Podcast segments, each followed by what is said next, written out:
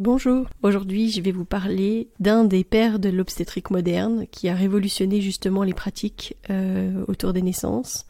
Parce que si on parle chez nous euh, d'accueillir en douceur les adultes de demain, la douceur n'a jamais euh, fait autant partie de la naissance que quand ce père de l'obstétrique a changé les choses. Et aujourd'hui je vais vous parler de Frédéric Leboyer.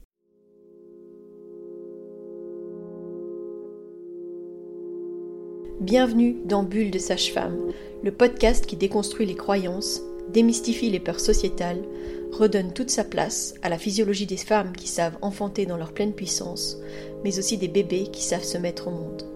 Ici, vous profiterez de l'expertise de sages-femmes pratiquant en dehors des hôpitaux, des accouchements à domicile ou en maison de naissance. Nous souhaitons que vous trouviez les outils, les informations pour que vous puissiez être les acteurs de la naissance de votre bébé, et ce quel que soit le lieu où vous avez décidé de l'accueillir. Mon nom est Mélissa Chambard, sage-femme, maman de cinq enfants. À chaque épisode, je vous partagerai mes astuces, mes bons plans, mon expertise, des anecdotes, mais aussi des témoignages de parents, de sages-femmes et des rencontres inspirantes autour de la périnatalité, dans la bienveillance, la force, la puissance.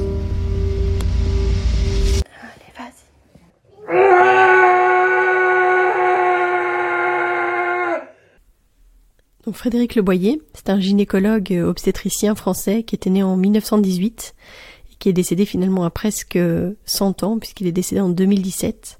Et on n'avait pas beaucoup entendu parler de son décès au moment où c'est arrivé. Ça a été assez euh, silencieux, j'ai envie de dire, alors que c'est quelqu'un qui a profondément marqué et influencé l'obstétrique.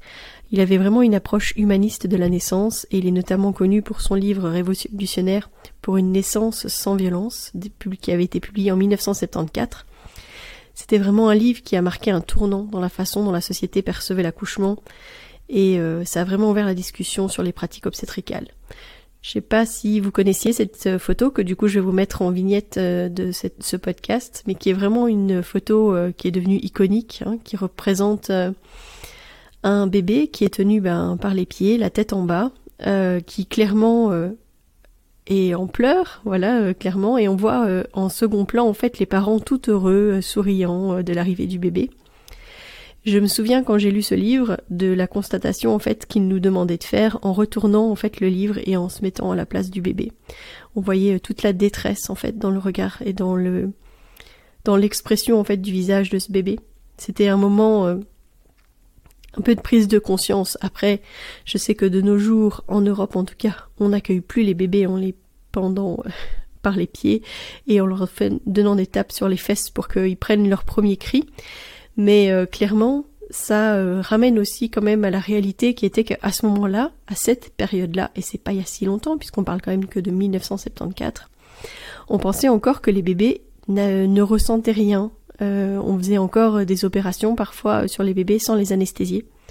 Donc euh, c'est vraiment euh, hyper important en fait de reprendre un petit peu de recul, d'aller ces quelques décennies en arrière pour se rendre compte du chemin qu'on a parcouru. Oui, il y a des choses pour lesquelles je pense qu'on a régressé entre temps, mais si jamais on a su faire des pas aussi importants il y a si peu de temps aussi, ben peut-être qu'on pourra continuer à avancer aussi. Cette photo, elle, euh, elle, elle, euh, elle est interpellante aussi parce que euh, je crois qu'elle était en couverture. Et donc, dans le genre casser un peu les, stéréotypes et les choses, comment elles se passent, je crois que on pouvait pas vraiment faire mieux. Parce que autant je crois qu'au premier abord on voit vraiment que ses parents et puis ce bébé qui vient de naître et qui est dans la norme totale de la société à cette période-là. Et à la fois quand on commence à le lire et puis qu'on voit ce, cette couverture à l'envers, on a une toute autre vision de ce qui se passe. Ça a vraiment contribué à sensibiliser le public à l'importance d'accueillir le nouveau-né de manière douce, respectueuse, bah voilà, même euh, lors des tout premiers instants après la naissance. Et euh, je pense que ça a vraiment aidé à, à parler de l'impact positif, bah voilà, d'une approche douce et non intrusive pour les bébés et les parents. En Belgique, en tout cas, on a même une maternité en fait qui a créé en fait toute son unité autour de la méthode Le Boyer. Donc, on a une de nos sages-femmes qui le répète souvent que l'hôpital euh, où elle travaille a d'abord travaillé avec cette méthode-là, parce que lui, il a vraiment remis en question les méthodes d'accouchement de l'époque en mettant la lumière sur l'importance d'un environnement calme, respectueux lors des naissances, et euh, voilà cette idée de l'accueil doux pour le nouveau-né, euh, avec le fait de ne pas le pendre par les pieds, c'était complètement inhabituel à l'époque. La méthode Le Boyer, c'était quoi? C'était un environnement calme. Il recommandait vraiment que ce soit serein pour l'accouchement, limiter les bruits, la lumière, créer une atmosphère paisible pour la maman et pour le bébé. On sait maintenant que c'est comme ça que les mamans sécrètent plus d'ocytocine, parfois de mélatonine, dans le fait d'être dans l'obscurité, et que ça peut vraiment aider, euh, on va dire, euh, la chimie de la naissance, tout simplement. Il préconisait un accueil doux du nouveau-né. Euh, il mettait vraiment l'accent sur l'importance d'accueillir le bébé dans un environnement doux, tendre, d'éviter les procédures agressives, la lumière en pleine face, les bruits forts, les manipulations brusques, mais justement de d'accueillir tout doucement, en douceur les bébés. C'est de lui que vient euh, l'idée du pot à pot, le contact pot à pot qu'il encourageait euh, entre la maman et le bébé dès les premiers instants, pour favoriser justement le lien immédiat euh, entre la maman et le bébé, d'avoir vraiment ces échanges de regards, etc. Il, il, préconisait aussi le respect du rythme naturel de la naissance, parce qu'il expliquait quand même que quand on permettait aux femmes en travail d'adopter des positions confortables, naturelles, et de laisser le temps aux choses de se faire, bah, les naissances se passaient beaucoup mieux. Tiens, tiens. Il préconisait aussi bah, la douceur dans les gestes et les manipulations. Il recommandait d'éviter les, les, gestes brusques que qu'on faisait habituellement, comme effectivement euh, d'accueillir le bébé en le prenant par les pieds. Et alors, il proposait aussi ce qu'on appelait le bain de naissance, euh, où on mettait le bébé euh, dans un bain d'eau tiède peu après sa naissance. C'était souvent le papa qui faisait ce, ce bain. C'était un peu le, moment de la création du lien. C'est une pratique qu'on on ne fait plus trop, mais lui, il était vraiment dans l'idée de recréer une sensation euh, familière, euh, similaire à celui que le bébé avait ressenti dans le ventre de sa maman, pour lui offrir un peu un, atterrissage en douceur, aussi vis-à-vis des sensations qu'il ressentait dans son corps. Il pensait vraiment que ce bain, ça pouvait aider à faciliter la transition et que c'était euh, pour l'aider à se détendre après l'expérience intense de la naissance. Alors je sais pas si vous le saviez, mais Frédéric Leboyer, il a aussi écrit un autre livre célèbre qui s'appelle Chantala, et qui euh, parlait de l'art traditionnel du massage euh, des bébés qui avait été publié en 1976 et ça présentait vraiment le massage traditionnel indien pour les bébés. Il a découvert ce massage euh, bah, quand il a fait un voyage en fait en Inde et il a été impressionné en fait par sa simplicité et puis surtout par ce qu'il a pu observer comme bienfait pour les bébés. Et euh, dans ce livre, il décrit non seulement les techniques du massage, mais il met également en lumière la relation spéciale que ça crée entre la maman, enfin le parent, et l'enfant pendant euh, cette pratique euh, du massage. Et il soulignait vraiment l'importance du toucher et du contact physique pour renforcer le lien avec entre les parents et les enfants. Et, et ça, c'était aussi très révolutionnaire parce que masser les bébés, c'était pas du tout autant à la mode que ça l'est maintenant non plus mais ça a vraiment contribué à populariser le concept du massage pour bébé dans les cultures occidentales et euh, à mettre en avant les avantages du contact physique, du lien étroit entre les parents et les enfants dès les premiers jours de, de vie. Donc vraiment, le Boyer, il a vraiment ouvert les yeux sur la nécessité d'accueillir les nouveau-nés dans la douceur, il était lui-même né dans une situation assez traumatique et donc euh, ça l'a amené à se questionner de pourquoi est-ce qu'il a vécu cette propre naissance, pourquoi est-ce que l'évolution euh, des pratiques obstétricales amenait à ce qu'on soit de plus en plus euh, violent envers les femmes, envers les bébés et il voulait une approche justement plus respectueuse et je pense qu'il a vraiment marqué un tournant dans la manière dont on a considéré la naissance. Malgré les controverses initiales, Le Boyer, ce qu'il a fait, c'est qu'il a vraiment fait des études euh, scientifiques pour prouver l'efficacité de la bienveillance de sa méthode. Euh, il a il n'a pas juste proposé ça, il a vraiment étudié avant pour être sûr que ça n'avait aucune implication négative sur les bébés, parce qu'on aurait très bien pu euh, l'attaquer en lui disant que il y avait plus de risques, que les bébés étaient moins bien, etc. Donc il a vraiment pris le temps de faire une vraie étude pour dévoiler quand il a dévoilé son livre, il était euh, clair qu'il avait euh, mis tout en place pour qu'on ne puisse pas euh, remettre en question son travail. Et pourtant, en fait, son livre pour une naissance sans violence a vraiment choqué parce qu'il a dévoilé les pratiques parfois difficiles maintenant à regarder, clairement, mais à l'époque qui était tout à fait normal.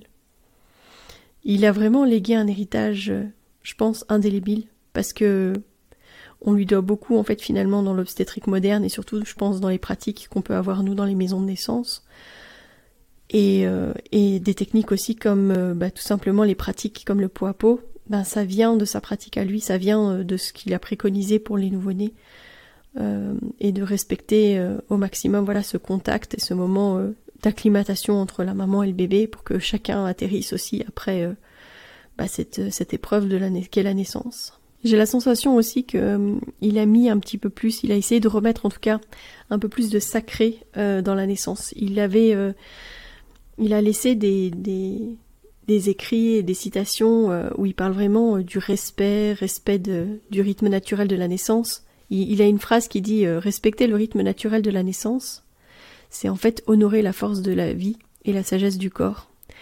Quand je crois que quand on, on, on a la sagesse de reconnaître en fait que le corps des femmes sait le faire, que la vie en fait elle est elle vient en fait de ce moment euh, particulier qu'est la naissance, ben que je pense que le respect qu'il mettait en place c'était aussi pour remettre du sens et du sacré dans dans ce qui était en train de se passer.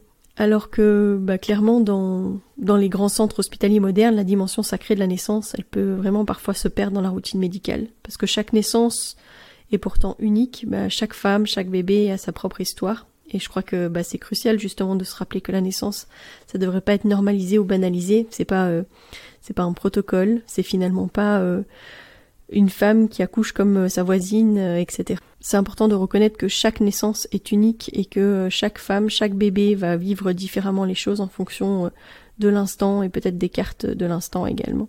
C'est vraiment important de se rappeler que la naissance, ça devrait pas être normalisé ou banalisé, et qu'en tant que sage-femme, ben moi j'ai vraiment la chance d'être témoin de ce miracle à chaque fois, de me plonger dans euh, ces naissances et dans la manière dont ces femmes mettent au monde leur bébé, avec leur histoire, avec euh, leur vécu, et puis que c'est à moi de m'adapter à leurs besoins plutôt que de les soumettre à des protocoles qui sont prédéfinis.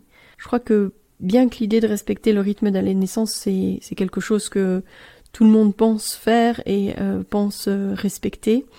Je, crois que les, les protocoles et les méthodes médicales standardisées, souvent, elles quand même, elles questionnent sur euh, la manière dont on aborde la naissance. Parce que je sais que quand je reparle avec des équipes médicales de comment est-ce que s'est passé une naissance, ça peut vraiment arriver très souvent qu'on me dise mais comment ça se fait que vous avez attendu aussi longtemps Pourquoi est-ce que vous l'avez laissé faire aussi longtemps euh, est-ce que pourquoi est-ce que vous n'avez pas rompu la poche Pourquoi est-ce que vous n'êtes pas intervenu Alors que ben, je leur dis souvent, en fait, nous on, respecte le rythme de la naissance, euh, on respecte l'atterrissage des bébés, etc. Donc euh, si on intervient, c'est parce que c'est nécessaire, mais on n'intervient pas parce qu'on veut que ça aille plus vite ou parce que ça ne rentre pas dans les critères habituels si on reste dans la sécurité.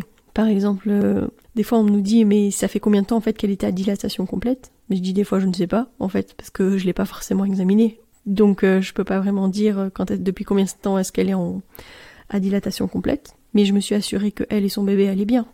Quand on voit que finalement ça n'avance pas, bah à ce moment-là, euh, si c'est nécessaire, on va transférer. Et c'est là où on me dit mais pourquoi t'as pas rompu sa poche? Bah parce qu'en fait la poche, c'est un cadeau. Je vous le dis souvent, mais la poche c'est un cadeau. Si je j'enlève cette poche, je lui retire ce cadeau et peut-être que c'était ce dont il avait besoin pour que sa naissance se passe sereinement. Et donc respecter la naissance, c'est aussi respecter le rythme de chaque chose, dont celui de la poche. Voilà. Euh, je trouvais que c'était vraiment important de reparler euh, de Frédéric Leboyer. Je trouvais que c'était vraiment important de remettre le focus en fait sur euh, le travail qu'il a pu faire dans les années 70 et à quel point ça a pu quand même changer nos pratiques, ça a quand même ancré certaines pratiques comme notamment le pot à pot. Euh, que son livre sur le massage a aussi euh, démocratisé le massage des bébés et que ça, je crois que avant ça, euh, c'était vraiment très limité finalement ces contacts et ces moments d'échange avec le bébé.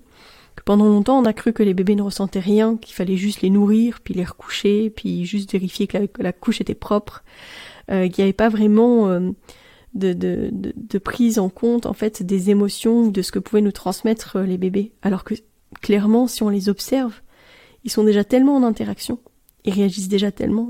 J'ai du mal à croire qu'il y a si peu de temps, on pensait encore qu'ils ne ressentaient rien.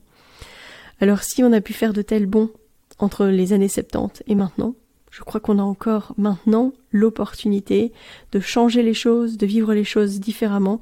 Je crois que actuellement on est en train de vivre un moment clé dans la prise de conscience euh, de ce qui se passe pendant les naissances, de comment est-ce qu'on accueille euh, les bébés aujourd'hui et euh, je rêve d'un monde où on va encore euh, révolutionner les pratiques, révolutionné les, manières de percevoir les choses de la même manière que Frédéric Leboyer a pu vraiment nous ouvrir les yeux entre vous avez vu comment est-ce qu'on accueille ce bébé?